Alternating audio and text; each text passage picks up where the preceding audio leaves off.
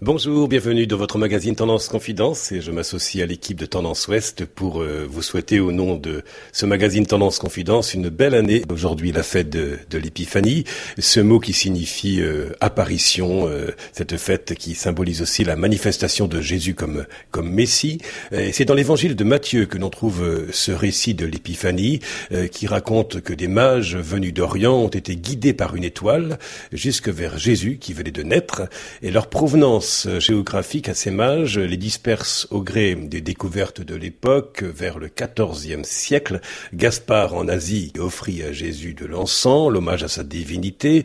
Balthazar en Afrique offrit la myrrhe, euh, qui rappelait que le, cet enfant devait mourir. Et Melchior en Europe offrit l'or, euh, signifiant la royauté du Christ. Et la curiosité populaire les a imaginés dans différents rôles de représentation, comme l'évocation des trois âges de la vie, la jeunesse, l'âge mûr et la vieillesse. Et ces rois mages seraient des savants perses établis à Babylone, l'actuel Irak, à la fois philosophes et astronomes. Euh, c'est pourquoi aujourd'hui, pour cette émission, deux thèmes seront abordés, la science et la foi. Et nous essaierons, bien qu'ayant un peu la tête dans les étoiles, nous essaierons de garder les pieds sur terre. Jacques Arnoux sera notre invité en seconde partie d'émission. Il est philosophe, historien des sciences et théologien français, dominicain également chargé de mission au Centre national d'études spatiale. Euh, et puis pour l'instant, eh bien, place à Jean Audouze. Il est astrophysicien, directeur de recherche émérite au Centre national de la recherche scientifique et auteur de ce livre L'univers a-t-il un sens paru aux éditions Salvatore. Jean Audouze, bonjour. Bonjour.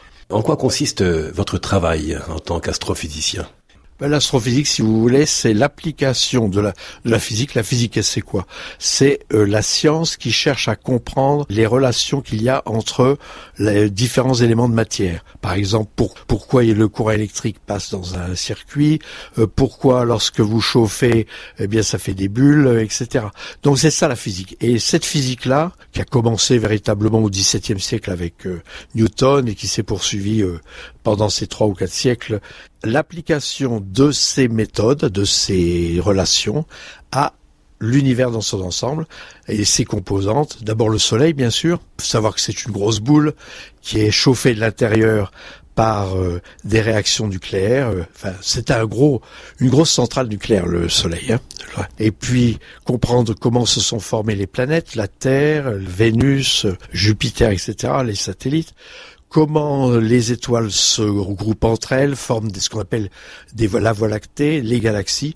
Et donc c'est ça l'astrophysique. Et puis alors la grande question, on se pose une véritablement une grande question, c'est l'univers comment il a été, comment il s'est formé, comment il va évoluer, comment il évolue. Et ça, nous sommes un peu, d'une certaine façon, les historiens du ciel. Une belle image pour euh, pour parler justement de cette profession qui est aussi la vôtre, euh, ce métier d'astrophysicien, euh, les historiens du ciel, dites-vous Jean Audouze. Et justement cette question que nous pouvons aussi chacun et chacune d'entre nous nous poser, l'univers a-t-il un sens? D'où venons-nous? Où allons-nous? En fin de compte, c'est l'éternelle question. Ah ben, je dirais que le problème des origines, c'est un problème, je veux dire, tout le monde là. Hein, D'abord, on s'intéresse à nos parents, on s'intéresse ensuite à nos grands-parents, etc. On essaye de savoir d'où nous venons. C'est une démarche, je dirais, naturelle. Hein, lorsque vous voyez un animal, ben, vous avez envie de savoir euh, comment il est, d'où il vient, euh, comment il s'est formé, pourquoi il y a des animaux qui sont assez proches les uns des autres. Donc, euh, le problème de l'origine, c'est un problème, je dirais, existentielle, il y a certaines origines qui sont maintenant bien connues. Par exemple, je suis capable, euh, si j'avais le temps, de vous tracer l'origine du système solaire, c'est-à-dire du Soleil et des étoiles et des planètes. Maintenant, on sait, on a un scénario et qui est véritablement bien bien rompu, qui répond à toutes les les observations, on sait reproduire ce qui s'est passé il y a 4,5 milliards d'années, qui a formé le Soleil et les planètes, dont la Terre. Et donc ça, on sait le décrire parfaitement. Sans faire de, de, jeu de mots, puisque vous êtes euh, spécialiste en la matière, euh, Jean Audouze, en tant qu'astrophysicien, mais il faut bien que cette, il faut bien que cette matière parte de quelque chose ou de, ou de, ou de quelqu'un. Est-ce que c'est une création ex nihilo, c'est-à-dire à partir de rien, ou y a-t-il un, un, commencement? Quel est, quel est ce commencement? Qu'est-ce que Qu'est-ce que vous voulez bien dire à, ce sujet? Alors, si vous voulez, il y a un problème, ce qu'on appelle l'horizon, c'est-à-dire qu'il y a des moments au-delà duquel il est difficile de pénétrer. Ce que l'on sait, c'est que il y a 13,7 milliards d'années, il y a un événement qu'on appelle le Big Bang, à partir duquel il y a un moment, toute la matière observable, hein, euh, toute cette matière était concentrée dans un volume très réduit, donc était très dense, très chaud, et c'est à partir de là que que l'histoire a commencé. Et au début, au moment où, où on peut parler de noyau d'atomes, c'est euh, les particules qui nous donnent la masse, euh, notre masse, eh bien le début c'est de, c'est finalement la chose la plus simple, un proton et un électron qui tournent autour, c'est-à-dire de l'hydrogène. Et puis quelques traces, 10% d'hélium, un nombre infinitésimal de deutérium, euh, c'est-à-dire l'hydrogène lourd, et puis de lithium 7. Voilà, c'est ça le début. Ce sont tous les éléments dont nous sommes formés, euh, ce micro, euh, votre corps, la chaise sur laquelle je suis assis. Les étoiles, ce sont les transformateurs de la matière. Et lorsqu'on parle d'Hubert Reeves, il a contribué, moi modestement, lui un peu mieux, enfin tous les deux en tout cas, et d'autres, on, a contribué à essayer de comprendre ce qui se passe à l'intérieur des étoiles. Donc on sait quelles sont les étoiles qui ont fabriqué les éléments dont nous sommes pétris. Jean Audouze, vous êtes donc l'invité de Tendance Ouest et son émission Au cœur de la vie. Avec vous, nous allons au cœur de, de, ce mystère de la vie, justement, puisque vous êtes euh, astrophysicien. Mais en quoi le discours scientifique et religieux peuvent-ils s'enrichir mutuellement lorsque l'on pose la question du sens de l'univers? Un physicien, je crois il est canadien, je ne me rappelle plus, je crois que c'est Don Page, a montré qu'il y avait une parenté entre la démarche religieuse et la démarche scientifique que je vais essayer de vous expliquer. Nous essayons les uns les autres de donner euh, de la réalité des discours cohérents et pour qu'ils soient cohérents, il faut qu'ils soient assez simples, qu'on arrive à les comprendre. Sans ça, ça c'est pas utile nos discours, évidemment, ne partent pas des mêmes présupposés. Le scientifique, qu'est-ce qu'il fait? Euh, ben, Il fait des observations, il fait des expériences, il essaye de classer, il essaye de voir, de pas trop se tromper, puis il échafaude à partir de ce qu'il voit et de ce qu'il observe, il échafaud ce qu'on appelle des théories, et puis il essaye de les vérifier ou de les. Et vous savez qu'il y a un principe, c'est-à-dire que est scientifique ce qui est entre guillemets falsifiable, c'est-à-dire que l'on peut prouver ou que l'on peut au contraire euh, mettre en, en, difficulté. C'est ça un, fait scientifique. évidemment, le, le religieux ne part pas des mêmes présupposés, il part de sa foi. Et puis à partir de là, évidemment, il essaye, avec ses présupposés, de donner du, entre guillemets, du sens. Qu'effectivement, on a cette euh, caractéristique par rapport au reste du monde animal, d'avoir la capacité de lever notre nez vers le ciel et d'essayer de justement de comprendre. Vous en parlez, Jean, Jean Audouze, de donner du sens. On a l'impression que aujourd'hui, chacun essaie de trouver un sens euh, à sa vie. On se demande si l'univers justement a, un sens. Et nous parlerons avec euh, Jacques Arnoux euh, tout à l'heure en seconde partie d'interview. Jacques Arnoux est ingénieur agronome, il est dominicain et chargé de mission au Centre national d'études spatiales. Il a écrit un, un livre qui a pour titre la marche à l'étoile, paru chez, chez Albin Michel, et il écrit dans ce livre, Debout, l'homme peut voir plus loin que le bout de son nez, mais euh, étant debout, de quoi ou de qui l'homme s'est-il rapproché? Jacques Arnoux, dans quelques instants sur Tendance Ouest. Tendance Ouest. Tendance Ouest. Suite de votre magazine Tendance Confidence en cette fête de, de, de l'épiphanie, après avoir entendu le côté scientifique sur la création de l'univers, sur ce que nous pouvons en dire euh, aujourd'hui avec les différentes euh, recherches, euh, nous avons parlé science avec Jean Audouze en première partie d'émission en tant que astrophysicien. maintenant, c'est Jacques Arnoux, il est théologien, il est chercheur au Centre national d'études spatiales. Avec vous, cette, cette question, qu'est-ce que la Bible nous dire sur la création de l'univers la Bible n'a pas un discours ou un propos scientifique. Un vieux savant, mais connu de tous, qui s'appelait Galilée, euh, disait donc au début du XVIIe siècle, il y a bientôt quatre siècles, il nous disait la Bible ne nous dit pas comment va le ciel, autrement dit, ne nous fait pas un cours d'astronomie, mais comment aller au ciel c'est un peu bref, c'est un peu résumé, mais c'est comme ça. La Bible nous dit d'abord, essaie de nous aider dans notre chemin de, quête vers euh, vers Dieu, vers l'humain, de quête face aux grandes questions, d'où je viens, où je vais, pourquoi la vie, pourquoi la mort, pourquoi l'amour. Mais ne nous dit pas euh, comment vont les étoiles, euh, il y a je sais pas comment ça s'est passé au début, il y a combien d'années que le monde existe, ou les questions d'origine de la vie. Ça n'a, ce n'est pas un discours scientifique. le scientifique tente de répondre à la question comment l'univers s'est-il fait, tandis que le croyant ou le philosophe tente de répondre à la question pourquoi et le sens de l'existence?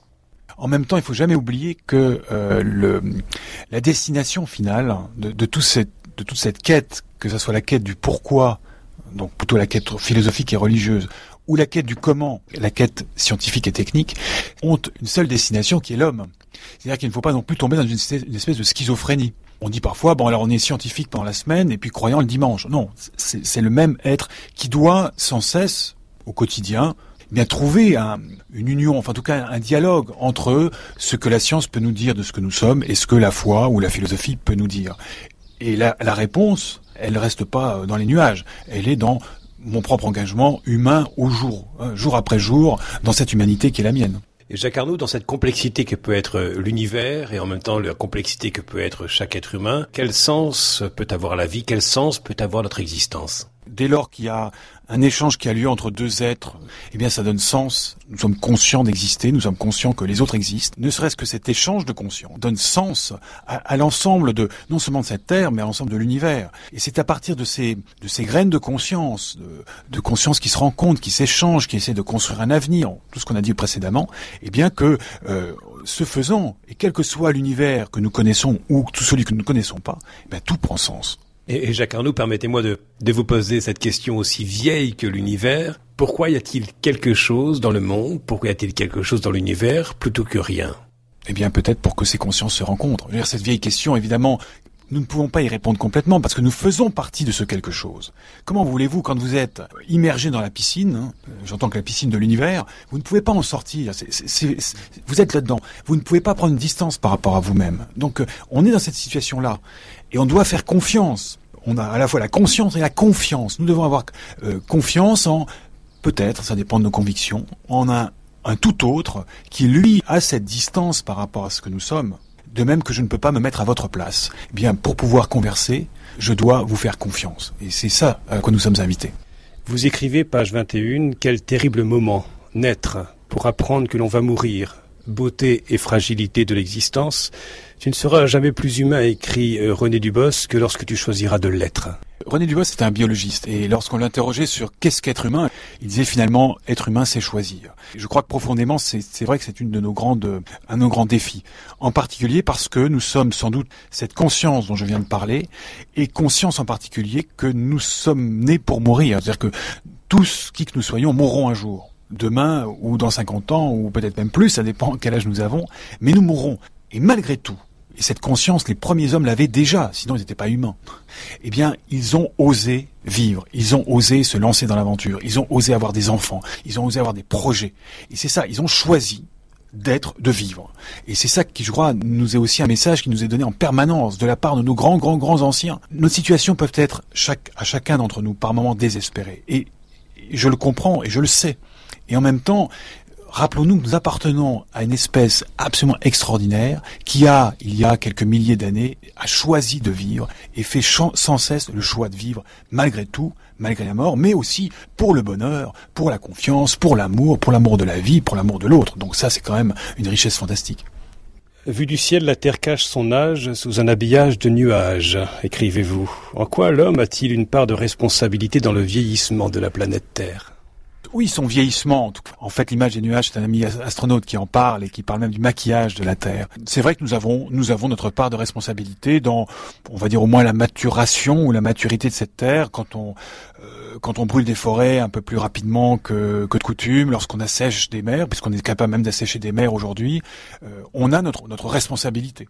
On peut aussi aujourd'hui euh, améliorer des, des systèmes naturels L'important finalement, c'est de se dire euh, autant que possible, d'être conscient de ce que nous faisons. Aujourd'hui, trop souvent, dans le développement des sciences, des technologies, nous faisons des choses merveilleuses en oubliant un peu de nous dire mais pourquoi nous le faisons? Moi, je ne vois pas de mal à utiliser les ressources naturelles de cette planète, mais si on ne sait pas pourquoi, euh, si ce n'est pas pour le bien euh, le bien-être des populations et d'un maximum de personnes, ça, ça pose un problème. La prise de conscience écologiste ne signifie pas dire faut plus toucher à rien c'est d'être plus conscient du pourquoi nous touchons à cette planète et qu'est-ce que nous pouvons faire à la fois pour cette planète et pour nous-mêmes.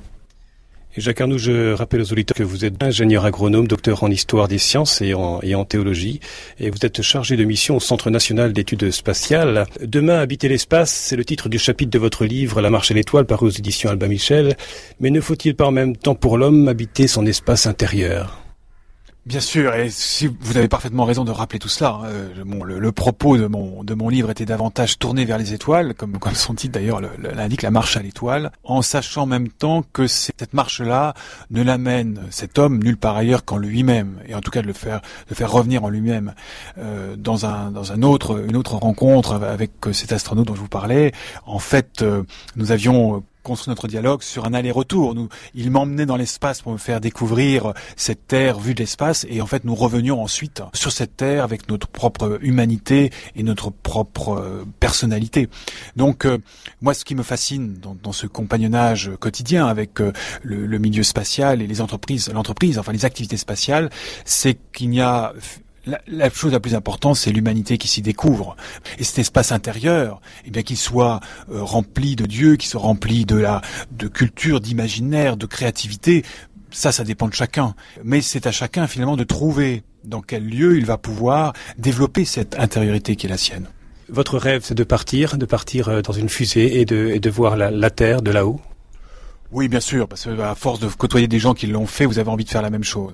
Dans la marche à l'étoile, il n'y a pas une dimension religieuse permanente, mais pour moi, elle, est quand même présente. C'est-à-dire que euh, quand l'homme se découvre euh, dans ces dans des situations extrêmes, c'est vrai que l'espace est un milieu extrême, euh, il se découvre lui-même et reste toujours ouverte la question du et finalement d'où je viens et est-ce qu'il n'y a pas derrière cela quelqu'un qui m'aime et qui ne cesse de de me faire naître à moi-même. Et vous qui travaillez au Centre national d'études spatiales, euh, Jacques Arnoux, que direz-vous à Dieu, justement, lorsque vous serez face à lui? Justement, qui suis-je? Qui suis-je? Comme être créé. Ça veut dire quoi d'être créé? Je le vis au quotidien, mais je ne sais pas répondre à cette question-là parce que bah, je suis dans le quotidien. Et lui seul peut me répondre à ça.